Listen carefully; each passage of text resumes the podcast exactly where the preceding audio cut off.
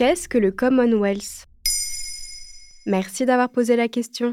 Depuis la mort de sa mère, le roi Charles III est à la tête du Royaume-Uni, mais également du Commonwealth. On entend souvent parler de ces jeux sportifs organisés tous les 4 ans par les pays membres, mais l'organisation intergouvernementale reste discrète.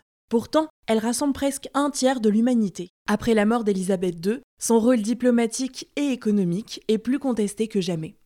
Un tiers de l'humanité? Et ça fait combien de pays ça? Le Commonwealth compte 56 pays et 2,5 millions de personnes réparties sur tous les continents.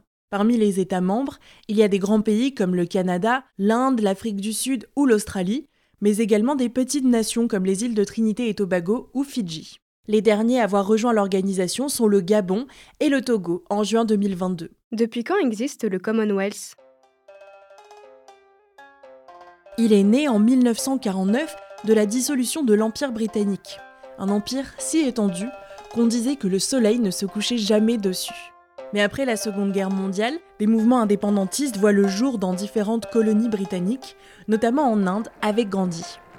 Alors l'Angleterre, affaiblie, décide de mener une décolonisation sans trop de heurts, tout en maintenant son aire d'influence. Aujourd'hui, la plupart des pays du Commonwealth sont d'anciennes colonies, à l'exception de quelques pays africains, comme le Rwanda ou le Mozambique. Et concrètement, quelle est la fonction du Commonwealth? Il facilite les échanges économiques et les relations diplomatiques entre les pays, mais il est aussi un outil de soft power pour le Royaume-Uni, notamment face à l'influence grandissante de la Russie ou de la Chine en Afrique. Son secrétariat général est basé à Londres et le monarque britannique est le chef d'État de 14 pays, en plus du Royaume-Uni, dont le Canada, l'Australie ou la Jamaïque, même si ce titre est avant tout honorifique. Comment fait-on pour y adhérer? Les pays doivent adhérer à une charte qui prône des valeurs comme la démocratie, la non-discrimination ou la liberté d'expression. En 1964, l'Afrique du Sud quitte l'organisation sous la pression à cause de sa politique raciste de l'apartheid, avant de revenir en 1994. L'avenir du Commonwealth est-il incertain?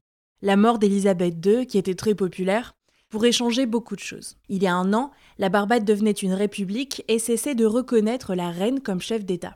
La Jamaïque pourrait suivre son exemple. Des voix s'élèvent également pour demander des excuses et des réparations pour la colonisation à la couronne britannique. Pérenniser l'avenir de cette organisation sera un défi de taille pour le nouveau roi.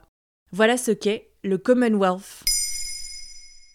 Maintenant, vous savez, un épisode écrit et réalisé par Antonella Francini. Ce podcast est disponible sur toutes les plateformes audio. Et si cet épisode vous a plu, n'hésitez pas à laisser des commentaires ou des étoiles sur vos applis de podcast préférés.